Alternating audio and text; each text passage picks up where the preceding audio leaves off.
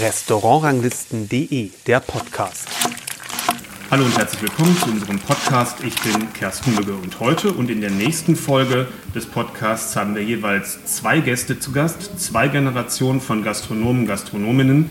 Denn im November 2021 waren wir in unserem Gourmetclub im Steinheuers Restaurant zur Alten Post an der Ahr. Und dort sind ja zurzeit zwei Generationen am Werk und mit der ersten Generation sozusagen, mit Gabriele Steinheuer und Hans-Stefan Steinheuer, die seit 1985 das Haus hier zusammen betreiben. Fangen wir jetzt mal an. Schönen guten Morgen. Guten Morgen. Schönen guten Morgen.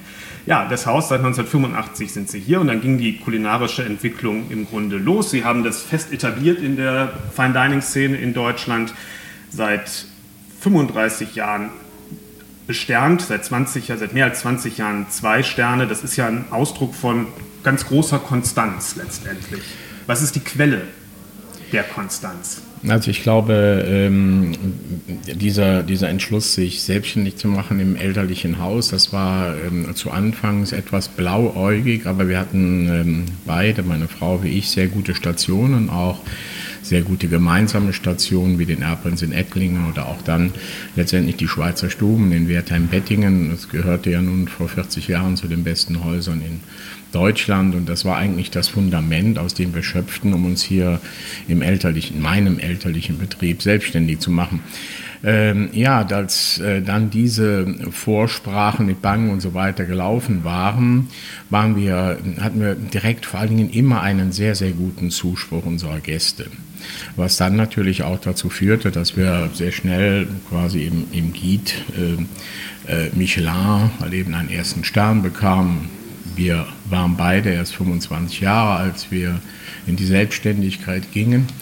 Und da war das schon überraschend, dass das so schnell äh, ging. Ja, und dann ging es weiter. Wir hatten immer ein sehr gutes Team sehr gute Mitarbeiter auf beiden Seiten. Also in der Küche war das damals Boca Chalk, dann war mein Zuschef äh, Johannes Wurer und äh, später äh, André Wolf. Also das ähm, mit Johannes Wurer, also in den, in den Ende der 90er Jahren, ich muss sagen, ich war zu der Zeit auch schon Restaurateurpräsident, also mhm. es gab noch ein paar andere Veranstaltungsorte.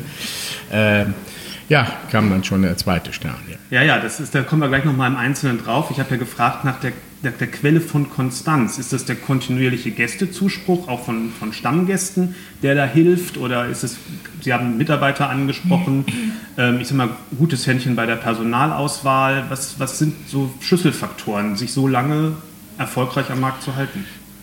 Also sicherlich ähm, in erster Linie, sage ich mal, ähm, die Partnerschaft. Ja, also ich habe immer gesagt, äh, Küche und Service, das teilt sich 50-50. Äh, und äh, wir haben sehr viele Stammgäste. Das ist natürlich auch, daraus erfolgt natürlich auch, dass wir sehr oft auch unsere Speisekarte wechseln müssen, die Menüs wechseln müssen und so war auch immer ein hohes Maß an Kreativität und Weiterentwicklung gegeben, weil diese Gäste natürlich auch der Faktor waren, ach ja, es gibt immer wieder was Neues, es entwickelt sich weiter.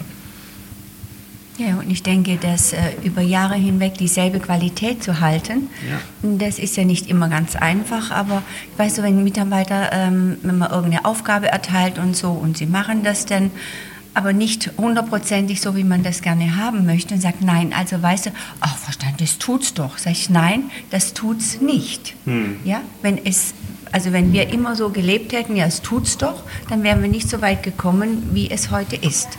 Man versucht schon immer perfekt zu sein. Mein Mann meinte immer, wenn wir so außer Haus sind, dich nehme ich nicht gerne mit, du bist zu perfekt. du willst das immer ganz so machen wie im Restaurant, so dass es eben hundertprozentig ist. Und vielleicht ist es das, was einem dann eben auch dazu antreibt, immer wieder äh, gute Leistungen, Bestleistungen zu liefern. Ja, wie gesagt, mit dem Personal ist das ja auch immer schwierig. Du fängst immer wieder von vorne an und immer wieder musst du die, neu, die Leute, ob, ob, ob in Küche oder in Service, darauf, was heißt trimmen, aber so erziehen, dass sie dir die Arbeit so machen, wie du es gerne hättest, nämlich perfekt.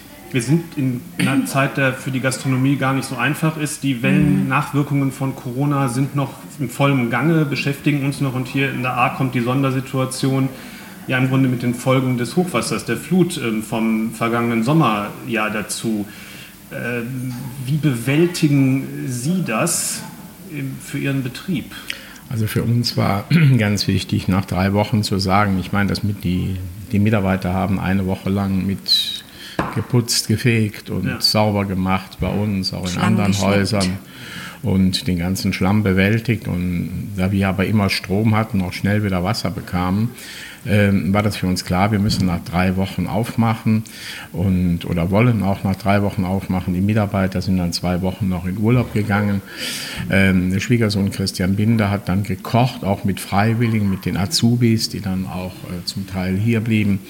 Und ähm, ja, und, und, dann war das wichtig, wieder ein Licht zu zeigen in der Region. Wir sind auf der Seite, die weniger betroffen ist. Wir konnten öffnen und wir wollen halt eben auch das Ahrtal spielen nach außen. Wir wollen zeigen, hier geht es weiter. Und man kann in die Weinberge, man kann, man kann wandern, man kann zum Teil auch Weingüter wieder besuchen. Und es ist natürlich, es gibt zu wenig Hotelbetten hm. in der Region. Es gibt uns neben zwei, drei anderen Restaurants. Aber wir müssen zeigen, dass es weitergeht. Sie sagten gerade, als Sie angefangen haben, 1985, ein bisschen blauäugig war das Wort, das Sie verwendet haben. Wenn man sich vorstellt, so zwei Schicksalsschläge für die Gastronomie kurz hintereinander wären damals passiert. Das mag man sich gar nicht also vorstellen. Wir, ne? Also wir hätten das äh, in den ersten 20 Jahren unserer Selbstständigkeit auch nicht bewältigen können. Sehr wahrscheinlich hätten wir das wirtschaftlich nicht durchgestanden. Das ist natürlich dann der Vorteil über 35 Jahre Selbstständigkeit. Da ist dann auch Potenzial da. Und kann das durchstehen. Aber ich, mir geht es hier viel mehr noch um die Mitarbeiter. Die Mitarbeiter wollen nach neun Monaten der Pandemie nicht wieder eine Hoffnungslosigkeit äh, des Weitermachens. Ich meine, die können, die sind sehr gut und die können in ganz Deutschland arbeiten. Ja? Und wir wollten sehen und sie sind dann auch alle geblieben. Ja? Hm, das ist natürlich gut. Ja, sehr gut, weil viele Restaurants möchten ja jetzt wieder aufmachen, ja. haben umgebaut, angebaut, alles schön gemacht, ja, so dass sie, wenn es losgeht, wieder richtig durchstarten können und dann haben sie kein Personal. Mhm. Ja, und es gibt viele Kollegen, auch sehr berühmte Kollegen, die einfach nicht ihr Programm durchführen können. Die machen schon noch vier Tage die Woche überhaupt auf, nur Abendservice, weil sie sonst personell gar nicht bewältigt bekommen. Ja, und wir jetzt eben hier an der A, wenn wir, wir haben sie aber auch gepflegt, unsere Mitarbeiter, während der ähm, Pandemie. Ja, gerade die Dame in der Poststuben, die unsere Poststuben führt, die wohnt ja drei Häuser weiter und hm, unsere Tochter hat sie da mitgenommen zum Spazieren. Komm, du bist doch alleine, geh mit uns spazieren. Dann die anderen haben wir geholt, die haben da mit uns den Keller aufgeräumt und, und hatten auch Spaß. Und also so hat man sie immer ein bisschen mitgeführt. Und die Azubis haben wir ja auch weiter bezahlt. Gell? Ja, und alle weiter bezahlt, beschäftigt, ja. Mhm. Machen wir jetzt mal den Sprung im Grunde an den Anfang Ihrer Karriere. Herr Steinmeier, Sie haben Ihre Ausbildung begonnen in dem Jahr, in dem ich geboren bin, 1976. ja. Also da merkt man schon, das ist wirklich eine Generationengeschichte. Ähm, in einem Restaurant in Stolberg bei Aachen, was wohl damals, so habe ich es Ihrem Kochbuch entnommen, jetzt auch nicht irgendein ein Restaurant war. Heute sagt einem der Name nichts mehr. Ich muss noch mal kurz nachgucken. Genau, gut. Schwarzenbruch heißt das, mhm. oder hieß es. Ich weiß gar nicht, ob es das noch gibt. Das gibt es noch. Gibt es noch. Ja. ja. Ähm, aber Sie, das war im Grunde ja nicht das erste Mal, dass Sie eine Küche betreten haben. Sie haben gerade gesagt, den Betrieb, äh, das ist auch schon der Betrieb Ihrer Eltern gewesen. Gab es für Sie überhaupt eine Alternative, als in die Gastronomie zu gehen beruflich? Also ich hatte als, als ähm, junger Mensch ähm, schon mal die Idee, vielleicht wie viele andere, ich wollte Pilot werden und ich äh, muss aber sagen, ich habe mich auch ein bisschen zu sehr in der Gastronomie meiner Eltern, spielte damals schon gerne Skat und habe mich dann mit den Einheimischen beim Skat oft vertrieben. Insofern musste da auch meine Entscheidung hin, was macht man jetzt weiter. Also bin ich dann mit äh, mit 16, 17 Jahren halt eben in die Ausbildung und äh, das war das Haus, ähm, wo auch hier in der Gegend ein paar führende, äh, ein, ein führendes Haus auch die Kinder hingeschickt hatte. Wir hatten mhm. Beziehungen nach, äh, in Richtung Aachen und das wurde gelobt. Und das Haus war damals sehr prominent, weil das halt eben die Gäste aus, ähm, aus der Reitszene. Mhm. Ja, das war auch ein Reiterhof und äh, die Reitszene war da. Insofern war da die ganze Aachener Sörs-Prominenz auch. Ja belgisch und holländische Königspaare und so waren dann in diesem Zusammenhang zu Gast. Und es wurde da auch schon sehr, sehr gut gekocht, aber ganz anders natürlich. Man kann sich das nicht mehr vorstellen. Also damals lieferte Rangis Express zum ersten Mal und da kamen mehr als die üblichen vier Kräuter. Da gab es schon großes Rätselraten, was denn da überhaupt geliefert wurde. Ja. Weil man, äh, weil man nicht wusste, was man bekommt, wenn man, was man bestellt hatte? Oder äh, weil man gar nicht wusste, was, auch, was das überhaupt ist? Nein, die, die, die deutsche Gastronomie äh, kannte das nicht. Ja, also äh, Estragon oder ja. Kerbel ja. oder dann ging es noch um Pimpinella oder irgendwas weiter, Sauerampfer und so weiter. Das war einfach nicht bekannt. Nicht so bekannt in der Zeit. Also und die Köche hatten da schon Probleme und da kam die erste Creme fraiche die ersten äh, Fische, die in Deutschland nicht so bekannt waren, also wie die Lude im Meer ist die Seeteufel. Und das war schon äh, ein, ein, ein bisschen Rätselraten, also mit diesen neuen Dingen umzugehen. Frau Steiner, wie war das bei Ihnen? Wie hat Sie in die Gastronomie verschlagen? Bei Ihnen findet man nicht so viele biografische Daten, deswegen frage ich das mal ganz offen. Ja, das, äh, ich bin die älteste von vier Kindern, wollte eigentlich mal Architektin werden, hätte aber studieren müssen und da war einfach nicht, finanziell war mhm. das nicht möglich. Und äh, das hätte mich immer interessiert. Mhm. Also damals, weil ich die ganze Welt entdecken wollte. Ja, und da habe ich auch eine Bewerbung geschrieben und dann hieß es eben, ich bin noch zu jung und äh, am besten wäre eine Ausbildung in der Gastronomie. Dann könnte man darauf aufbauen. Und ich habe schon immer in der Wirtschaft damals bei uns Landgasthof auf dem Land äh, ausgeholfen, durfte da alles machen. Ich hab, war in der Küche geholfen, habe mit serviert und alles. Und ähm, denke ich, ach ja, das macht dir ja Spaß, dann probier das. Und das habe ich dann im Waldhorn in Ravensburg gemacht. Mhm. Das war da das beste Haus am Platz. Und das, die Chefin hat mir da direkt gefallen und, äh, und ich habe da eine Ausbildung erlebt, die mir nicht nur das Handwerk gezeigt hat, ja, oder die, ähm, sondern auch das Herzblut mitgegeben ja. hat, möchte ich so sagen. Ich habe es immer gern getan, wir mussten da viel arbeiten, aber wir haben es, äh, wie soll ich sagen, wir sind auch immer nett und gut behandelt worden. Und der Albert Boulay, der war auch einer, der halt auch über die Grenzen geschaut. Das fing ja damals mhm. an mit der Nouvelle Cuisine, mhm. mit dem Stefan Siebert und ja. so weiter hat er das gemacht. Und da sind auch ganze Tische aufgestanden, weil eigentlich war das Waldhorn für Wildspezialitäten ja. bekannt und dann plötzlich, da ist ja nichts mehr auf dem Teller, ja. da wird man ja nicht satt. ja. Und äh, unsere Chefin hat immer gesagt, ja, ja, wenn die Schwabe kommen, der billig viel und der Rand so voll. das werde ich nie vergessen. Aber sie haben auch Fine Dining und haben das kontinuierlich geführt und durchgesetzt. Und das war auch so ein bisschen, ähm, da habe ich die Perfektion gelernt, ja, mhm. dass man aufs Wesentliche äh, achten muss. Und äh, mein Mann schimpft immer, wenn ich sage, ja, ich habe ein Lunde mehr Carpaccio schon bei Albert Bulle mitgemacht in der Küche. Und ja, und so kam das. Und der hat dann auch gesagt, äh, als ich mich beworben habe in der Schweiz und so, du gehst nicht in die Schweiz, du gehst in Erbprinzen. Ja. Das war ja das Flaggschiff.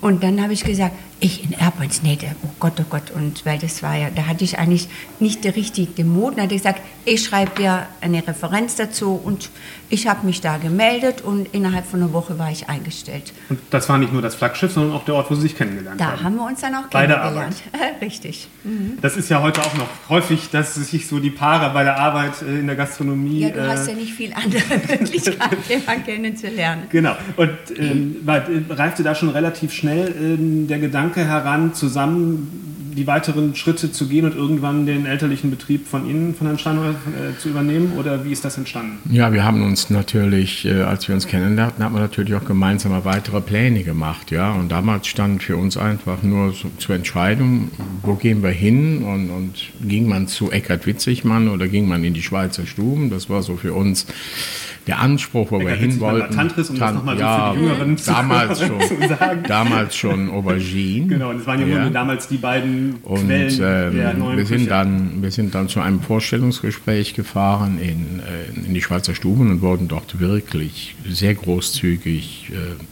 empfangen und waren, hatten uns verspätet und bekamen trotzdem noch eine tolle Präsentation der Menüs und, und also das war schon überwältigend, äh, mhm. wie man dort auch dann mit den Mitarbeitern großzügig umging.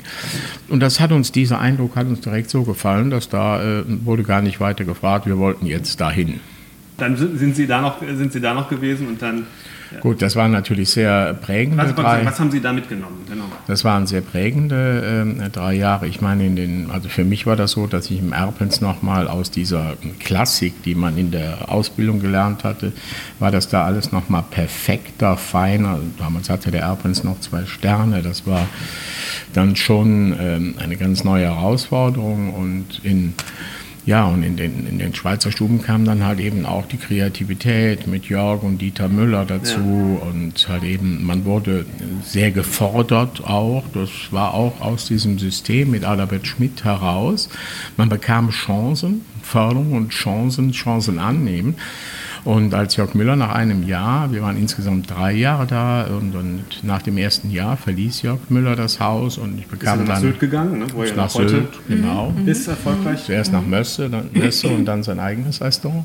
Und ähm, ja, und, und äh, an, an, an, dem Punkt bekam ich die Chance, äh, Sous-Chef zu werden. Mhm. Also ich übernahm die Aufgaben von Jörg Müller, der zwar Küchenchef war und alles leitet, aber es gab ja neben dem normalen Menüs auch diese Unmengen an Marmeladen, Gänse, Leber und Trüffeleien kochen und so weiter. Das war ja, und das war natürlich etwas, woran man sich äh, aufgearbeitet und hochgearbeitet hat, ja, um diese Chancen zu nehmen. Und dann war aber auch, ähm, war dann acht Jahre unterwegs und das war dann auch der Punkt. Im Übrigen haben wir dann, oder nebenbei im Übrigen, aber in der Hauptsache, wurde natürlich 1983 noch unsere Tochter Desiree geboren. Ja. Meine Frau arbeitete dann natürlich nicht mehr und so haben wir das die letzten Monate dort in, in Wertheim-Bettingen noch mit, mit Kleinkind und, und ja. Sowas, also die, wir haben es ja auch gerade schon gesagt, Schweizer Stuben, Tantris, auch der Erbprinz, das waren ja wirklich damals große Namen, auch für die Küche, auch ganz mhm. bedeutend, wenn man guckt, wer da alles gearbeitet hat und danach ähm, und heute immer noch im ja. Grunde prägende Figuren sind für viele Köche, die heute auch noch aktiv sind. Mhm. Wie ist denn das im Service gewesen, Frau Steinmeier? Wie, das, da hört man das nicht so, dass man sagt, ah, das waren die Restaurantleiter X, Y und Z, die Namen, die man sofort ähm, parat hat. Was waren die größten Unterschiede zu, zu heute? Wie, wie sehen Sie, ja, wie, wie ist da mhm. Ihre Erinnerung? Also im Erbprinzen selber, da war das ähm, am Anfang sehr schwer für mich, mhm. ja, weil äh, man hatte da dann eine sehr große Station und äh, äh, ja, das, halt die Abläufe und mhm. so weiter, die waren anders. Man musste sich schon eingewöhnen. Als ich, als ich nach den ersten drei Wochen nach Hause kam, da habe ich eins zu meiner Mama gesagt, nee, ich will da nicht mehr hin. Das war wirklich ähm, ein Sprung. Ja, okay, wenn man aus der Ausbildung rauskommt, Klar. denkt man natürlich immer so, jetzt bin ich der König, jetzt kann ich alles und dann fängt man nochmal von vorne an. Und die hat aber gesagt, komm Kind, du bist stark, das machst du schon. Und dann bin ich auch wieder hin und wir hatten da ein paar Kommis. Das waren zum Beispiel Neffen von Tracro, mhm. die, die nach Deutschland, zum Herrn Gietz, mhm. der hat ja einen ganz tollen Kontakt gepflegt, auch zu Frankreich. Ja, ja, ja. Und äh, und die Jungs, die haben mich so ein bisschen aufgefangen. Die haben mich unterstützt. Die durften selber keine Station machen, weil ja. sie nicht perfekt Deutsch, Deutsch sprachen. Ja. Und die haben mich auch. Und dann haben wir eine tolle Zeit gehabt. Und irgendwann kam mein Mann und wir waren natürlich nachts unterwegs und alles. Und wir haben aber einen sehr klassischen Service gemacht. Mhm. Wir haben noch ganz tranchiert. Wir haben Hummer am Tisch äh, aufgebrochen und äh, Okay, Rehrücken, das war ja eigentlich dann Fisch filiert, ganze Fische auch. Mhm. Also es war für mich eine sehr schöne, eine tolle Zeit. Ich habe viel gelernt. Mhm. Und als wir uns da in Schweizer Stuben äh, beworben haben, hat der Schmidt direkt gesagt, ja, wenn Sie aus dem Erbprinz kommen und hat auch den Service schon ja, ja. Äh, ja darauf eingestellt, die kommt auf dem Service, mhm. äh, aus dem Erbprinz, ja, also mhm. passt auf, die kann was. und äh, ja, und in Schweizer Stuben fängst du dann wieder von vorne an, ja, aber mhm. ich ähm, habe da auch direkt eine Station führen dürfen und alles. Da haben wir auch dann noch mehr über Wein gelernt, was ich ja vorher nicht so konnte, ja. obwohl im Erbprinz schon viel mitgekriegt. Dann kam ein Petrus an den Tisch und der hat ja damals schon wie viel 100 Euro äh, Mark damals noch gekostet. Und dann hat der Oberkellner gesagt, hier darfst du mal probieren. Und ich probiere, denke, boah, so ein Wein. Und der hat mir gar nicht geschmeckt. Ja. Ja, ja klar, das, das, ist ja nicht selten so, wenn man das erste Mal mit großen Weinen zu tun ja. hat. Und dann denke ich, mein Gott, sowas kostet so viel Geld. Und dann fragt ich, und wie hat es geschmeckt, Mädel? So, ja. ja. Sag ich, ja, hm, Ach ja, das lernst du aber noch. Ja. Also, und das habe ich auch gelernt. Ja, wenn wir zusammen essen gingen, dann sagt mein Mann, was trinken wir denn jetzt dazu? Mhm. Heute ist fast umgekehrt. Ja. ja. Da hat er das Zepter in Hand. Irgendwann, als wir uns hier dann selbstständig gemacht haben, hat er ja das dann übernommen, weil wir ja, ja auch drei Kinder haben und es war halt der Zeit geschuldet.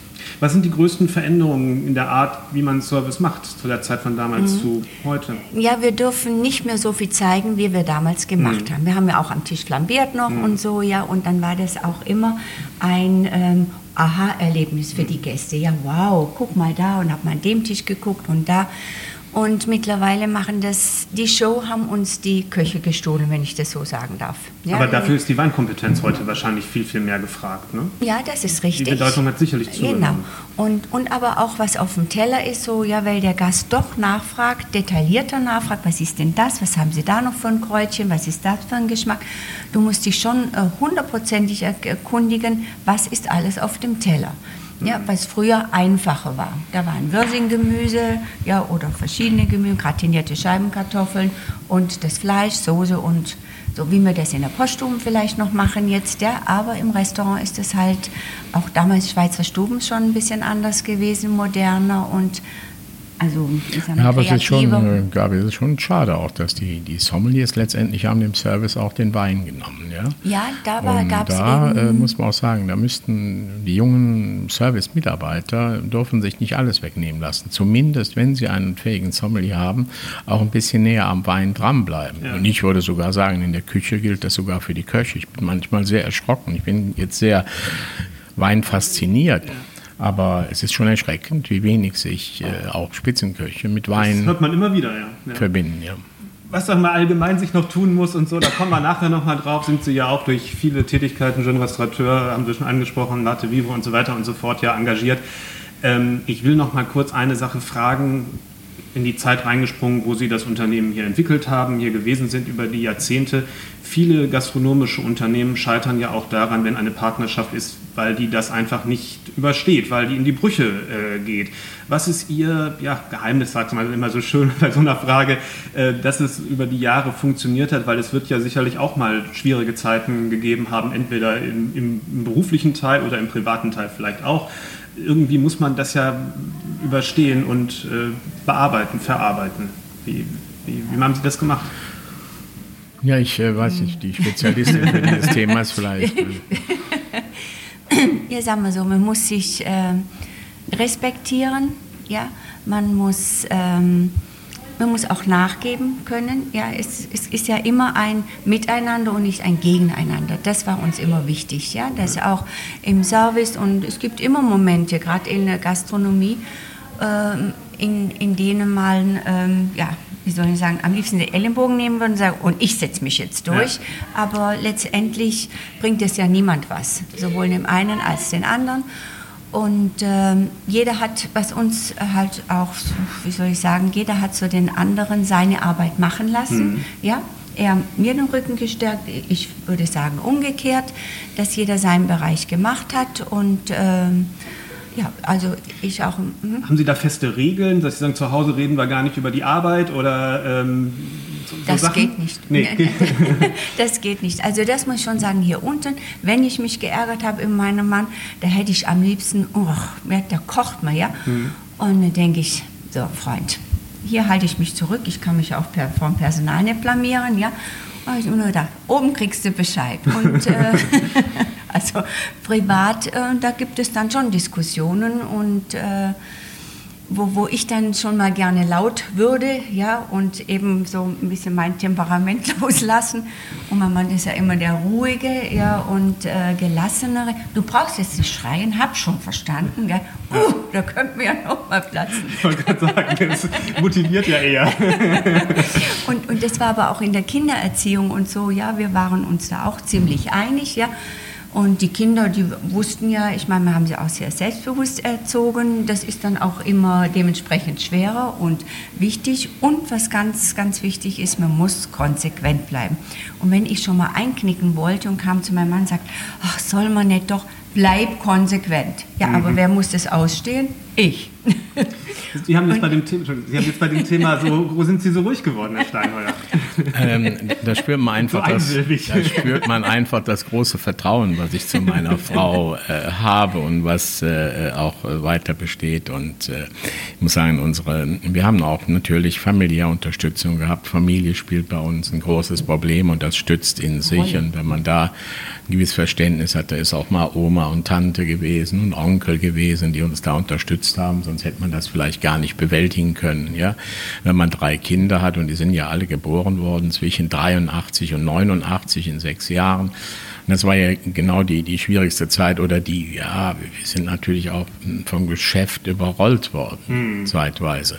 Um das dann so zu überstehen, da braucht man schon die Mitarbeiter, die Familie und äh, dadurch konnten wir das auch bewältigen, ja. Und dann halt eben großes Verständnis miteinander. Meine Frau ist da eine großartige äh, Frau, Person, die äh, da ein großes Geschick hat, Geschick, Geschick mit ihren Worten, Ansagen, Ansprachen und halt eben auch mit, mit sehr viel, viel Gefühl halt eben alles zu leiten gucke ein bisschen auf die Uhr, deswegen versuche ich einmal jetzt den, den Bogen zu, zu spannen. Ähm, Nochmal zum Anfang, wo wir sagten, schwierige Zeiten für die Gastronomie. Ähm, aber natürlich auch, wo, wo was schwierig ist, sind, liegen auch immer Chancen. Ich frage Sie mal, ähm, Herr Steinheuer, als jemand, der nun wirklich diese lange Entwicklung der feinen Küche in Deutschland gut überblicken kann aus eigenen Beisein. Wo sehen Sie aktuell Chancen und was sind die größten Probleme? Also ich meine, wir haben diese Personalprobleme ja schon Anfang der 90er Jahre gehabt, ja, und dann haben wir, oder auch Ende der 80er Jahre, da kamen die Mitarbeiter, als der Osten sich öffnete, sprich die alte DDR sich öffnete, da kamen viele junge Menschen in den Westen, dann kamen viele aus Alt-Jugoslawien, Ex-Jugoslawien nach Deutschland. Und äh, so haben wir immer wieder die Möglichkeit gehabt. Ja, aber ich meine, wir haben eine gesellschaftliche Veränderung. Die Frage ist, ähm, ähm, wie erziehen wir unsere Kinder? Machen wir unseren Kindern eigentlich auch deutlich, dass ähm, äh, Arbeiten auch zum Leben gehört? Oder leben wir nur noch in Wohlstand? Und dieses äh, äh, Work-Life-Balance, das ist gut zu verstehen. Ich verstehe da viele junge äh, Leute, aber manchmal scheint es mir so, als wenn es Life-Life, Life-Work-Balance wäre. Und das passt nicht, das werden wir auch nicht überstehen.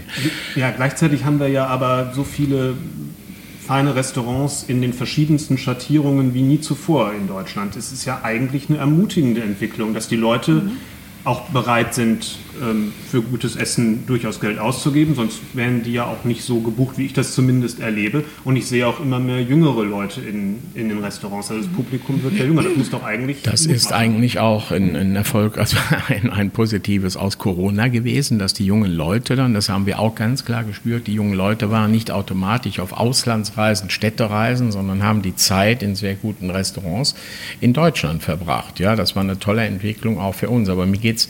Äh, Gäste, glaube ich, äh, sind heute nicht mehr das Problem. Das Problem mhm. ist halt eben die Bewältigung der Arbeit. Und da haben wir natürlich auch politische Fehler hinter uns. Wir haben den Markt nicht geöffnet, den Arbeitsmarkt. Da hat die Gastronomie auch ein, bisschen Schuld dran. Und ähm, es gibt da viele Ansätze. Ich hoffe, dass wir auch, äh, ich muss ganz klar sagen, wir müssen den Vorteil, den wir heute haben, mit 7% Mehrwertsteuer, mit äh, einer gewissen sich zeigenden Inflation, das müssen wir absolut nutzen. Wir werden etwas teurer werden müssen, aber wir müssen diese Spanne, die wir gewinnen, die müssen wir mit unseren Mitarbeitern teilen. Um daraus auch ganz deutliche Zeichen zu setzen, dass es natürlich ein, ein, ein jeder Tag in der Gastronomie ist anstrengend, aber ist spannend.